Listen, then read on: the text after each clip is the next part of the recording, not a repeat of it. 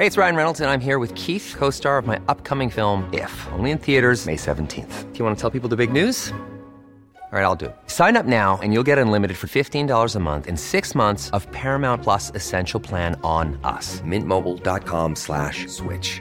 Upfront payment of $45 equivalent to $15 per month. Unlimited over 40 gigabytes per month. Face lower speeds. Videos at 480p. Active Mint customers by 531.24 get six months of Paramount Plus Essential Plan. Auto renews after six months. Offer ends May 31st, 2024. Separate Paramount Plus registration required. Terms and conditions apply if rated PG. Ryan Reynolds here from Mint Mobile. With the price of just about everything going up during inflation, we thought we'd bring our prices down. So to help us, we brought in a reverse auctioneer, which is apparently a thing.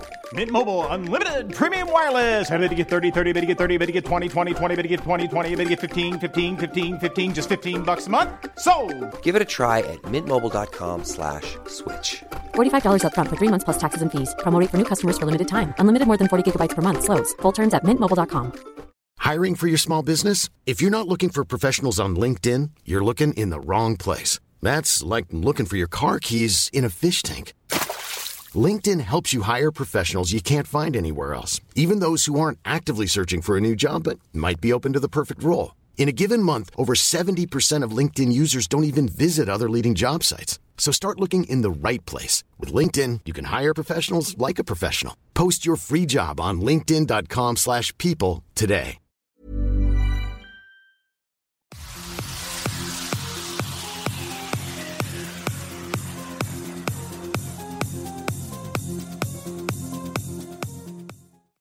Salut, c'est Cyril, j'espère que tu vas bien. Aujourd'hui, comme tu l'as vu dans le titre, on va parler d'aliénation et on va parler de liberté en fin de vidéo. Alors déjà, dans un premier temps, je voudrais t'expliquer ce qu'est l'aliénation. L'aliénation, au départ, ça vient d'un mot latin euh, qui est alienum, et en fait, euh, l'aliénation, au départ, c'était le transfert d'une propriété. Voilà. Et donc, l'aliénation, en fait, a été reprise par Marx dans le sens un peu plus moderne, parce que Marx considérait qu'en fait, il y avait aliénation, donc transfert de propriété, pour le prolétaire quand il allait travailler, puisqu'il était dépossédé de l'objet de son travail. Donc, son travail était aliéné, puisqu'il n'était pas propriétaire de l'objet de son travail.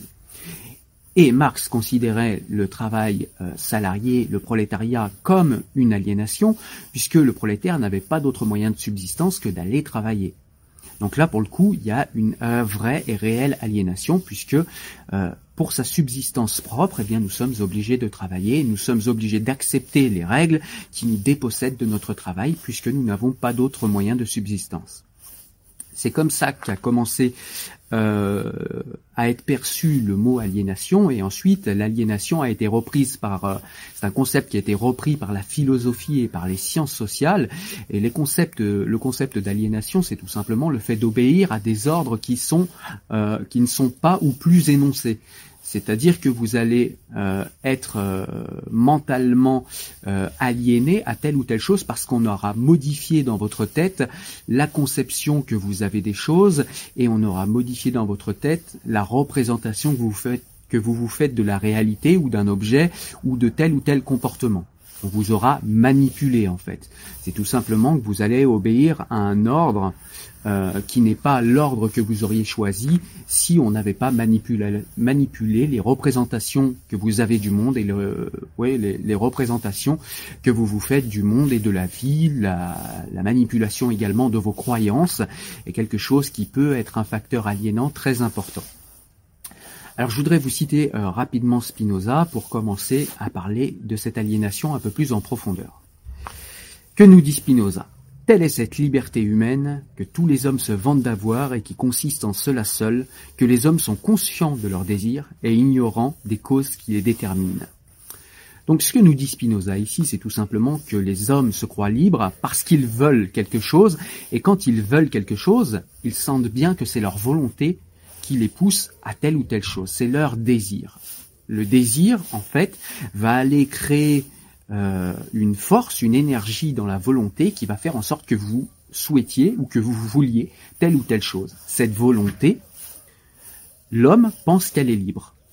Sauf que si l'homme s'interroge, nous dit Spinoza, il va vite s'apercevoir que il y a des choses extérieures, contingentes à notre être, dans notre entourage, dans notre environnement, qui fait en sorte que les désirs que l'on a, eh bien, sont euh, créées, sont provoquées, sont les conséquences de causes dont nous ignorons tout.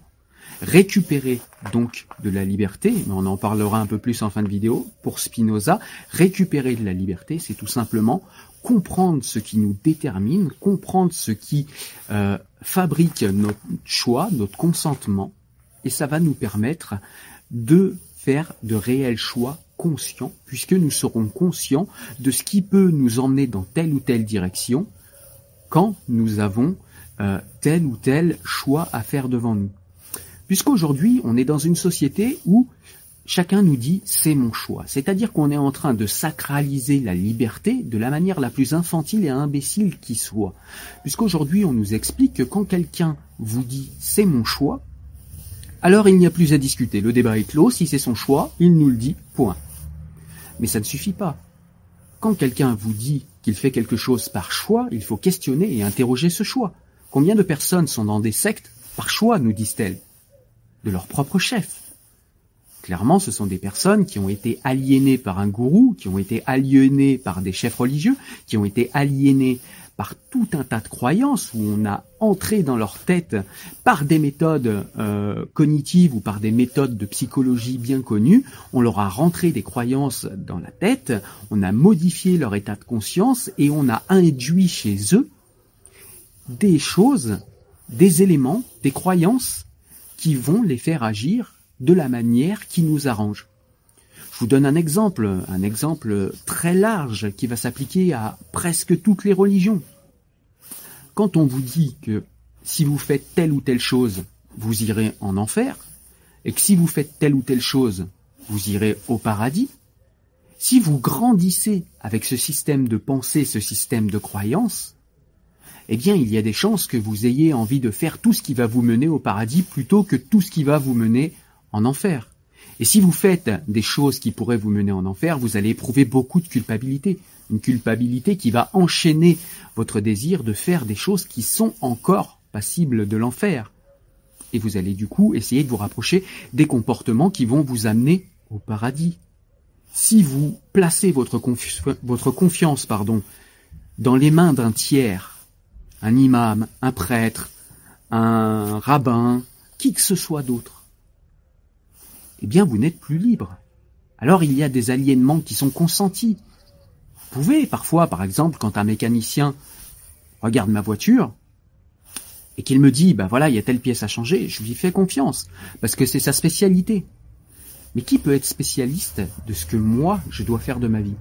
Qui peut être spécialiste de mon éthique, de ma morale, et de ce que je dois faire tout au long de ma vie en rapport avec cette éthique et cette morale? À part moi-même, Personne, sinon je suis aliéné. Je suis aliéné par un tiers, je suis conscient de cette aliénation ou pas, mais je suis aliéné, clairement.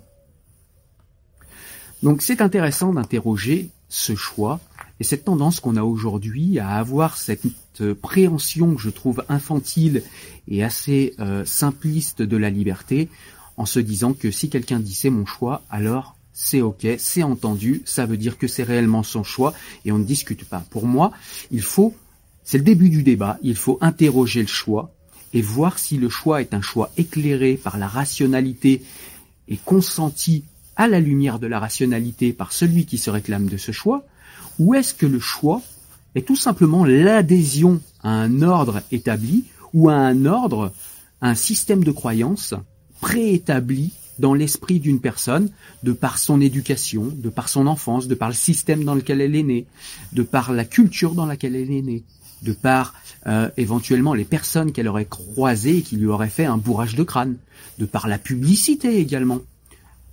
D'une certaine manière, les publicités sont aussi un bourrage de crâne et une aliénation. Les publicités sont une manière de vous déposséder de vos propres désirs et de créer chez vous des désirs qui ne sont pas les vôtres. C'est une aliénation. Et d'ailleurs, on le voit bien, c'est là-dessus que fonctionne l'aliénation euh, au niveau de la consommation. C'est là-dessus que fonctionne euh, notre système de consommation. C'est en aliénant vos désirs, en vous faisant croire, en modifiant la préhension que vous avez de tel ou tel objet, Si j'ai le dernier iPhone, je serai en place. Si j'ai la dernière BMW, j'aurai la classe. Si j'ai le dernier euh, t-shirt Hugo Boss ou le dernier costard Hugo Boss, je vais vraiment avoir la classe, etc., etc.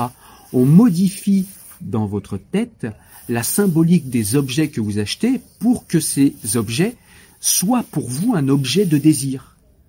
Mais c'est une aliénation, c'est-à-dire qu'on modifie dans votre tête la préhension que vous avez de ces objets-là. Mais ces objets-là sont-ils si importants que ça? Eh bien, on voit qu'à chaque fois qu'on cède à la pulsion d'achat, puisqu'on parle de pulsion d'achat, eh bien, on voit bien qu'on n'en a jamais suffisamment. Il faut toujours qu'on achète pour être de plus en plus heureux, il faut qu'on achète et c'est sans fin, il faut toujours recommencer. Eh bien, tout simplement parce qu'en en, achetant, en fait, on répond à un désir qui a été, qui a été créé en nous, c'est-à-dire que c'est un désir qui ne nous appartient pas, mais dans la mesure où on répond à ce désir, eh bien, il y a un phénomène de satisfaction. On est content sur le moment, sur l'instant, au moment de l'achat. Mais une fois l'achat effectué, on se rend bien compte qu'on n'est toujours pas heureux et qu'on n'est toujours pas bien. Et donc, on va être à nouveau sensible à d'autres désirs qu'on aura créés en nous et on va à nouveau acheter quelque chose d'autre, à nouveau faire des frais, partir pour un voyage euh, dont on nous a fait envie, dont on nous a vanté les bienfaits, etc., etc. Et on va consommer, consommer, consommer et se rendre compte qu'on n'est jamais réellement heureux. Tout simplement parce que ces désirs ne nous appartiennent pas. Tout simplement parce qu'on n'a pas fait le travail de déconstruction et d'analyse de ces désirs pour être bien sûr que ce sont les nôtres. Puisque si on répondait à nos propres désirs, eh bien, dans ce cas-là, nous serions beaucoup plus heureux et beaucoup moins addicts à la consommation. D'ailleurs, les publicitaires n'ont d'intérêt qu'à avoir des êtres humains frustrés pour leur vendre quelque chose. Quelqu'un qui n'a besoin de rien, qui se sent bien avec lui-même, avec ce qu'il a, vous ne pouvez rien lui vendre. Ce n'est pas un consommateur intéressant. Donc ça, c'est une manière d'aliéner euh, aussi les individus. C'est ce que j'appelle une aliénation de confort. C'est un petit peu ce dont parle euh, euh, Aldous Huxley dans Le meilleur des mondes. C'est-à-dire qu'on voit des gens qui sont aliénés tout d'abord par un conditionnement, mais un conditionnement qui dans le livre est complètement assumé, on vous conditionne, vous euh, allez euh, être conditionné selon la classe sociale dans laquelle on va euh, vous on va vous mettre, puisque dans le livre les enfants ne naissent plus du ventre des mamans, mais c'est des bébés éprouvettes qui naissent dans des usines à bébés. Et ensuite, les enfants vont être conditionnés de telle ou telle manière selon la classe dans laquelle, la classe sociale, j'entends, dans laquelle ils vont, ils vont être envoyés. Et là, c'est tout à fait ça. C'est-à-dire que dans notre monde actuel, on est en plein là-dedans. C'est-à-dire que, eh bien, on va essayer de vous euh, façonner de telle ou telle manière, et beaucoup de personnes ne s'interrogeront jamais de toute leur vie si ce qu'ils entendent pour vrai, ce qu'ils croient vrai, ce qu'ils pensent bon, cette manière qu'ils ont de vivre, eh bien, il y a des gens qui n'interrogeront jamais tout ça.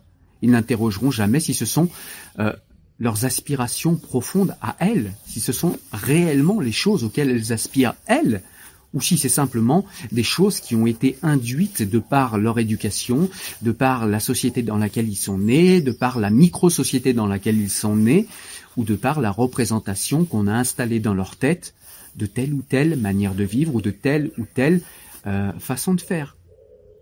Donc c'est intéressant d'interroger le choix, une fois encore, ici.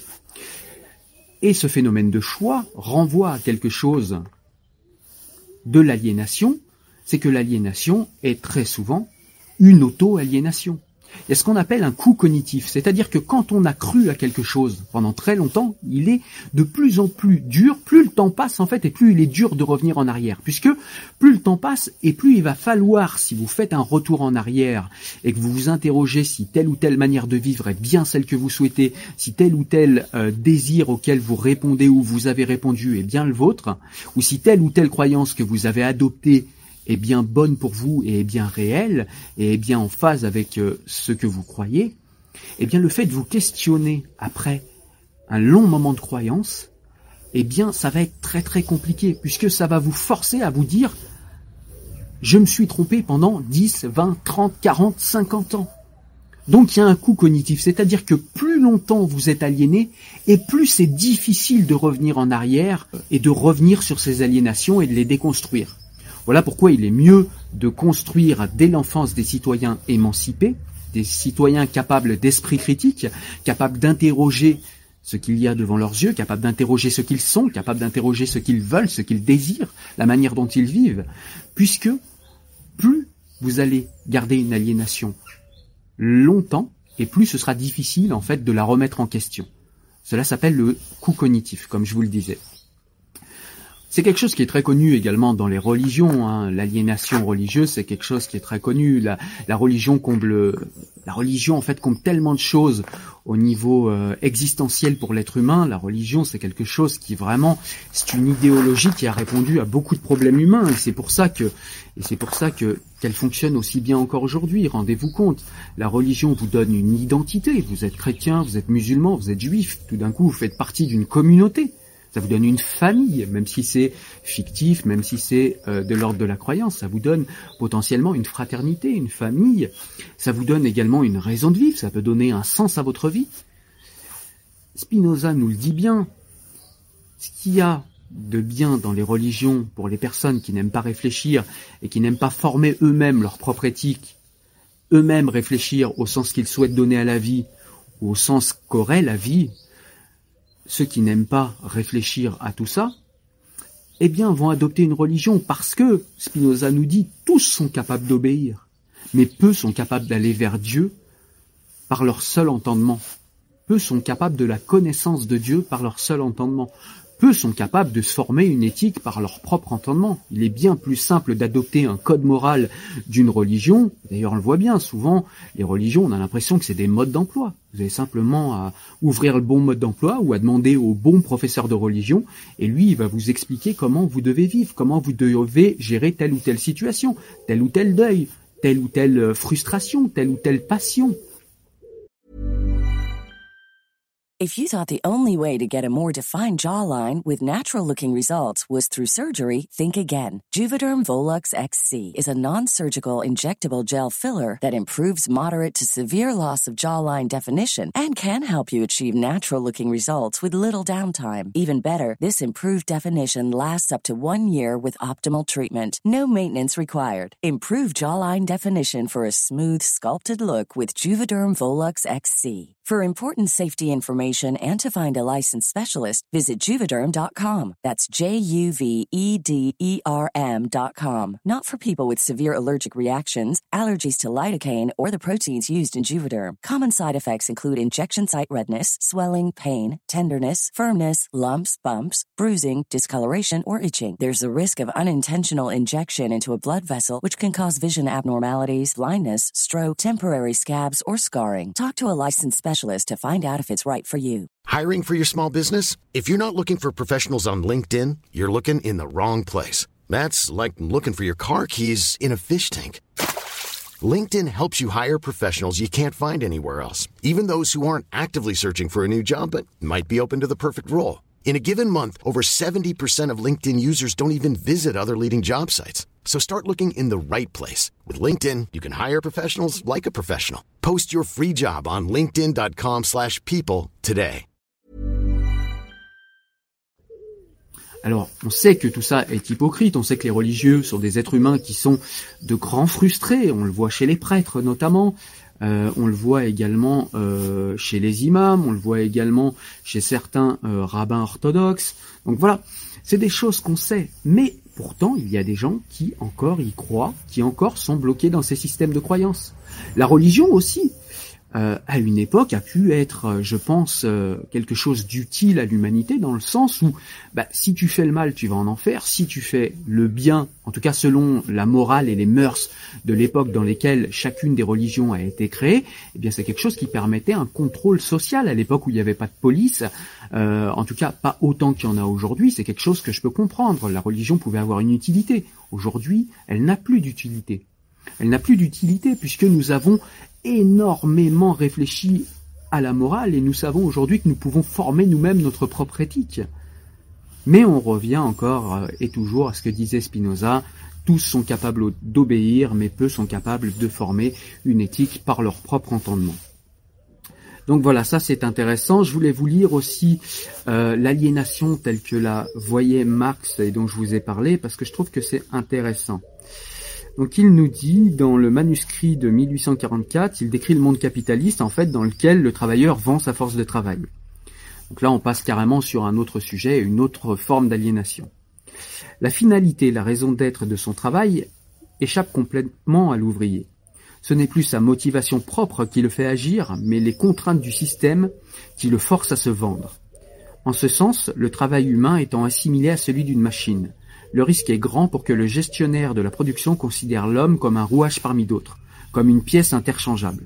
En conséquence, il s'instaure un climat aliénant lorsqu'une activité humaine est dépossédée de sa finalité immédiate. L'individu agit sous les impératifs de lois économiques qui lui échappent et des lois d'un système économique qui le dépasse. Et on est exactement dedans aujourd'hui. Hein, on voit bien que les chômeurs sont considérés comme euh, des personnes qui sont des outils en fait en fait, pardon, qui ne servent plus à rien, euh, parfois comme euh, une masse euh, gênante. Hein. les chômeurs sont vraiment une masse gênante et les employés, on voit bien qu'ils sont de plus en plus rapidement et facilement interchangeables. Et quelques exceptions dans, quelques entreprises, mais ça reste quand même, ça reste quand même assez rare de nos jours. D'autres moyens de s'aliéner, il y a également l'aliénation par euh, la prophétie autoréalisatrice. Alors la prophétie autoréalisatrice, qu'est-ce que c'est? Eh bien c'est simplement le fait de croire en quelque chose et d'y croire tellement que en fait on va faire en sorte de manière inconsciente que cette chose advienne dans notre euh, dans notre vie. Alors c'est un exemple euh, par exemple on peut dire que si on se dit qu'on est mauvais, si on se dit qu'on est mauvais par exemple, je sais pas, en maths, on est mauvais en maths, bah, par exemple, euh, on, va se dire, bah voilà, je vais pas apprendre en maths si on est un si on est un élève euh, au collège ou au lycée. On se dit ouais, je vais pas apprendre en maths, ça sert à rien, je suis nul, de toute façon j'y arriverai pas. Et du coup, à force de se répéter qu'on est mauvais et à force du coup de pas apprendre, bah, forcément on devient mauvais. Et en fait, on devient mauvais. Du coup, ça renforce le fait qu'on croit encore plus qu'on est mauvais, puisqu'on en a des preuves euh, dans la réalité de, du fait qu'on est mauvais en maths et du coup ça va renforcer nos croyances. Les croyances vont renforcer, vont renforcer pardon, les comportements euh, qui, qui vont nous saboter tout simplement. C'est une manière de s'auto-aliéner soi-même. Et c'est une aliénation qui peut être induite, comme euh, le dirait par exemple Gustave Le Bon dans Psychologie des foules. Il nous explique que les foules en fait sont très réactives aux émotions et aux suggestions. Et si on suggère par exemple, on reprend euh, l'exemple de l'élève, pas des foules cette fois, mais de l'élève, si un élève, on lui fait croire qu'il est nul, si on lui répète tout le temps t'es nul, t'es nul, t'es nul, t'es nul, eh ben il va finir par le devenir nul. Et c'est ça une prophétie autoréalisatrice. C'est en fait le simple fait de se conformer à un ordre en fait auquel on croit, mais qui n'est pas forcément vrai au départ. Mais on y croit tellement que inconsciemment on va se mettre euh, et on va agir de façon à ce que cette croyance en fait advienne dans la réalité et devienne finalement vraie. C'est ça une prophétie autoréalisatrice et du coup, c'est aussi une manière de s'aliéner soi-même.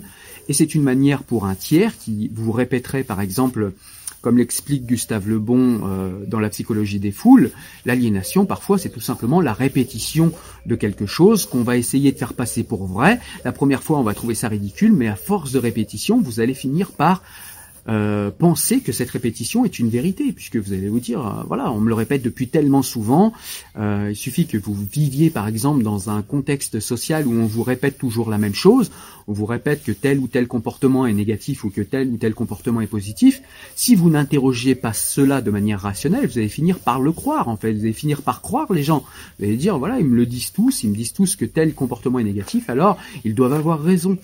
Et à chaque fois, on se rend compte que l'aliénation, c'est tout simplement une impossibilité d'auto-analyse, une impossibilité de choisir soi-même pour soi-même, et c'est le fait souvent de remettre sa responsabilité dans les mains d'un tiers, que ce tiers soit un système, que ce tiers soit une habitude, que ce tiers soit euh, une personne euh, d'autorité, une personne qui à nos yeux est légitime, que ce soit un religieux, un chef d'État, que ce soit euh, un père de famille avec un charisme assez fort, que ce soit un chef d'entreprise, etc. Ça marche dans tous ces cas-là. Donc euh, l'aliénation, c'est tout simplement la dépossession de soi par une contingence extérieure. Cette contingence, on a vu ce qu'elle peut être, mais ça peut être aussi des contingences qui vont euh, suggérer des choses à vos émotions. Quelqu'un va peut-être essayer de provoquer votre colère pour vous faire agir dans tel ou tel sens. On sait par exemple aussi que la peur est un facteur aliénant très puissant chez les êtres humains. Un être humain qui a peur est un être humain extrêmement facilement manipulable. Et vous auriez tort d'ailleurs de vous croire, euh, de vous croire euh, immunisé contre ça. Ça, c'est notre manière de fonctionner à tous. On fonctionne tous comme ça. Donc c'est très important en fait de se rappeler ça quand on a peur et c'est très important d'avoir le plus possible la maîtrise de ses passions, la maîtrise de sa peur, puisque ça permet de récupérer encore une fois de la liberté et de ne pas être complètement aliéné à ses passions comme le dirait Spinoza. Donc Gustave Lebon, oui j'en parlais juste avant, dans Psychologie des foules, nous parle aussi de la manière d'aliéner les foules, de la manière de euh, flatter ses bas instincts pour euh, lui indiquer telle ou telle direction. Les foules vont avoir tendance en fait à tout simplement devenir un, c'est-à-dire qu'il y a une âme des foules, c'est-à-dire que plusieurs individus pris séparément ne prendraient pas les mêmes décisions qu'une foule entière. Une foule va être très réceptive aux stimuli, aux suggestions émotives. On a tous vu dans des foules des gens qui se mettent à crier ou des gens qui font des choses euh, à l'intérieur de la foule qu'ils ne feraient pas s'ils étaient tout seuls. On sait très bien cela. Euh, le, fameux effet de groupe, eh bien c'est quelque chose qui est euh, très connu. D'ailleurs, je vous mets dans les liens euh, dans, la description le lien vers euh, la présentation du livre de Gustave Le Bon, Psychologie des foules. Vous verrez, c'est très intéressant pour comprendre ça. C'est également une manière de nous aliéner, c'est-à-dire de nous euh, faire, de susciter en nous en fait des émotions, en nous en tant que foule ou en tant qu'individu. Dans les deux cas, ça fonctionne. Et donc du coup, la liberté, eh bien, qu'est-ce que c'est? La liberté, c'est savoir ce qu'on fait, pourquoi on le fait, et est-ce que c'est réellement selon nos désirs, selon ce qu'on a envie de faire, selon ce qu'on a décidé nous-mêmes, selon, ce qu'on a dessiné nous-mêmes au niveau de nos aspirations, au niveau éthique et au niveau du chemin de vie qu'on a envie de prendre? Mais pour cela, ça demande beaucoup de déconstruction, ça demande de l'investigation. C'est-à-dire que vous allez devoir investiguer toute votre vie sur pourquoi vous faites telle ou telle chose. Ça peut paraître extrêmement lourd, mais c'est en fait tout simplement une manière de fonctionner qui devient automatique avec le temps. Vous allez d'abord, à un très jeune âge, j'espère pour vous en tout cas, si vous ne voulez pas être aliéné, déconstruire tout ce que vous avez été, puisque l'être humain est d'abord aliéné parce qu'il est un enfant, parce qu'il est formatable, donc formaté. Le premier formatage qui est très souvent un formatage euh, bienveillant, mais pas toujours, et même quand il est bienveillant, il peut se tromper, mais ça s'appelle l'éducation des parents, c'est le premier formatage qu'on subit.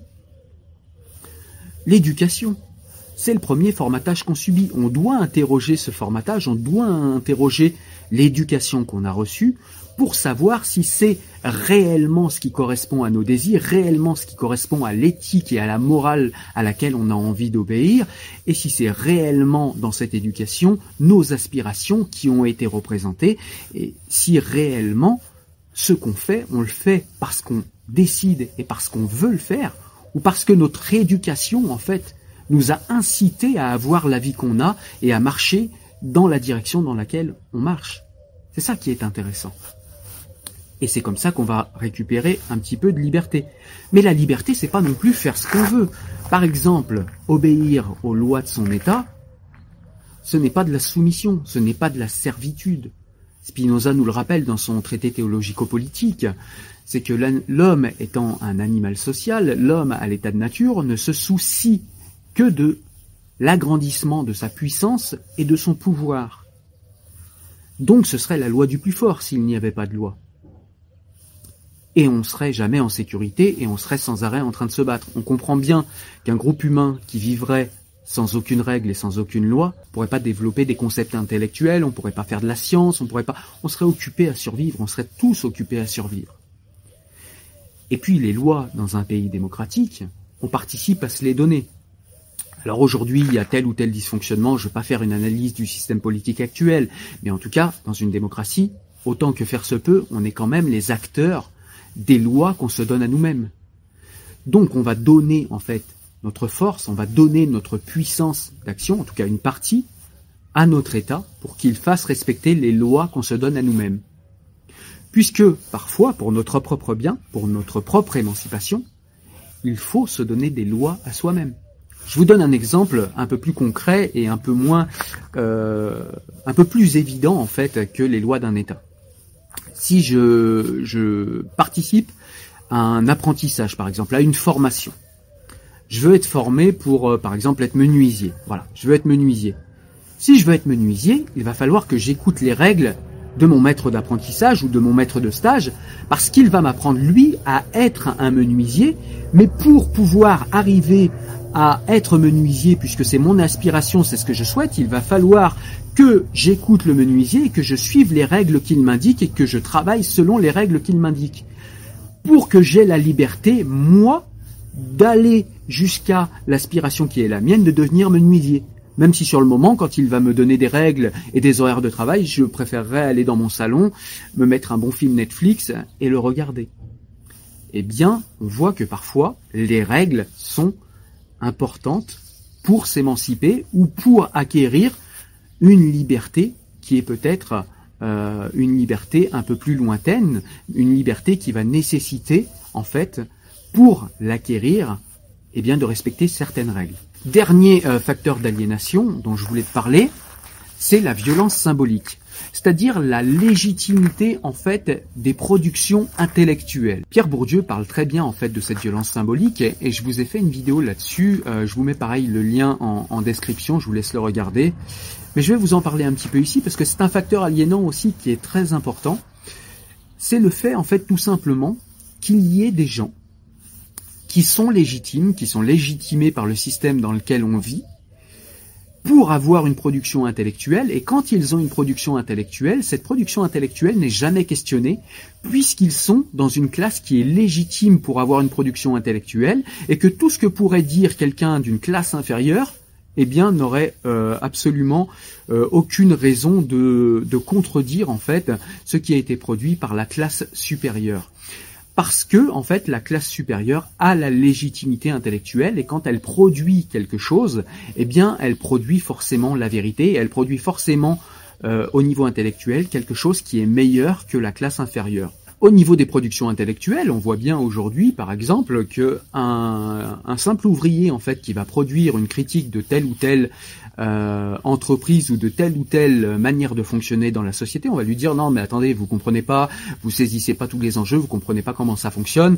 laissez-nous penser, nous on sait que ils vont utiliser des grands mots et en fait si vous voulez, il y a une classe, les intellectuels français, les élites françaises nous dit-on, il y a des classes qui sont légitimes pour produire telle ou telle euh, réflexion intellectuelle et vous n'avez pas à les discuter puisque vous n'êtes pas vous intéressant de par la classe dans laquelle vous êtes et vous n'êtes pas légitime en fait à être intéressant même si vous produisez intellectuellement des choses qui euh, peuvent être très intéressantes. Vous n'avez pas la légitimité, on ne le regardera pas. Ça s'appelle la violence symbolique.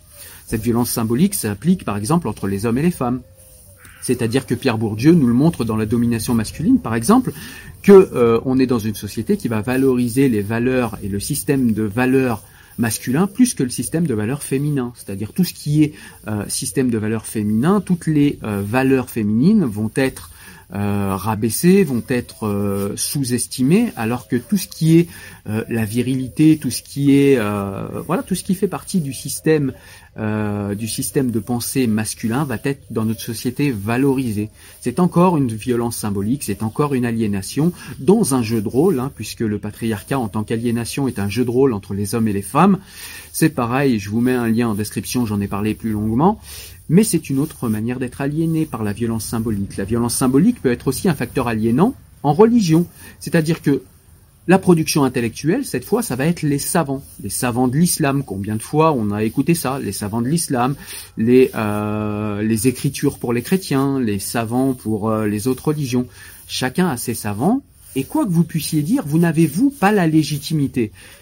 Et par exemple, en islam, puisque c'est l'islam que je connais le mieux, eh bien si vous n'êtes pas un savant de l'islam, si vous n'êtes pas islamologue, vous n'êtes pas légitime à critiquer l'islam et vous n'êtes pas légitime à avoir un rapport critique au texte parce que vous n'êtes pas euh, une personne qui fait partie des grands savants de l'islam et du coup vous n'avez aucune légitimité. Et si vous n'êtes pas musulman, alors là c'est encore pire. Et pour récupérer de la liberté, Étienne de la Boétie nous dit qu'il faut en fait tout simplement être résolu à ne plus servir et nous voilà libres. Alors ça paraît simple comme ça. Mais que nous dit Étienne de la Boétie quand il nous dit cette phrase qui sonne comme une conclusion en fait? C'est tout simplement qu'en fait, chaque personne qui est légitime, chaque légitimité à laquelle on obéit, chaque tyran auquel on obéit, alors les tyrans sont plus doux qu'avant aujourd'hui dans nos sociétés, ça va être des tyrans, des chefs d'entreprise, ça va être des chefs d'État, ça va être euh, des euh, guides religieux, ça va être des gourous, ça va être... Mais voilà, quel que soit le tyran auquel on obéit, il n'est fort que parce que nous lui obéissons. Il n'est fort que parce que nous l'aidons à asseoir et à appuyer son pouvoir sur d'autres. Lui, il est tout seul. Comment un homme, nous dit Étienne de la Boétie, comment un homme seul pourrait en dominer des milliers, des millions, des milliards? Ça n'est pas possible, sauf si nous consentons nous-mêmes à notre propre soumission, à notre propre servitude, à notre propre aliénation dans le cas qui nous occupe aujourd'hui pour savoir si nous sommes aliénés ou non, il faut interroger tous les moyens d'aliénation dont je vous ai parlé ici, mais c'est une liste qui n'est pas exhaustive, il y a plein d'autres moyens d'aliéner une personne. J'ai essayé de vous parler des principales dans cette vidéo, mais il faut déconstruire ce qui est en nous, il ne faut rien prendre pour acquis, et il faut toujours avoir un esprit critique extrêmement acerbe et extrêmement aiguisé. C'est le moyen d'être réellement sûr que nous ne sommes pas aliénés, qu'on n'a pas modifié notre état de conscience pour nous faire agir dans tel ou tel sens pour tel ou tel but qui serait différent de ce à quoi on aspire, de ce que l'on a envie de faire et de la vie que l'on a envie d'avoir. C'est très important de déconstruire tout ce qui a été construit dans sa vie au moins une fois. Je ne sais plus qui était le philosophe qui disait il faut au moins déconstruire une fois tout ce que l'on pense, tout ce que l'on croit, tout ce que l'on croit vrai, pour pouvoir à la limite réadopter certaines croyances après une analyse critique rationnelle et après être passé au filtre de notre rationalité et de notre entendement. Mais il faut au moins déconstruire il faut savoir aussi penser contre soi-même.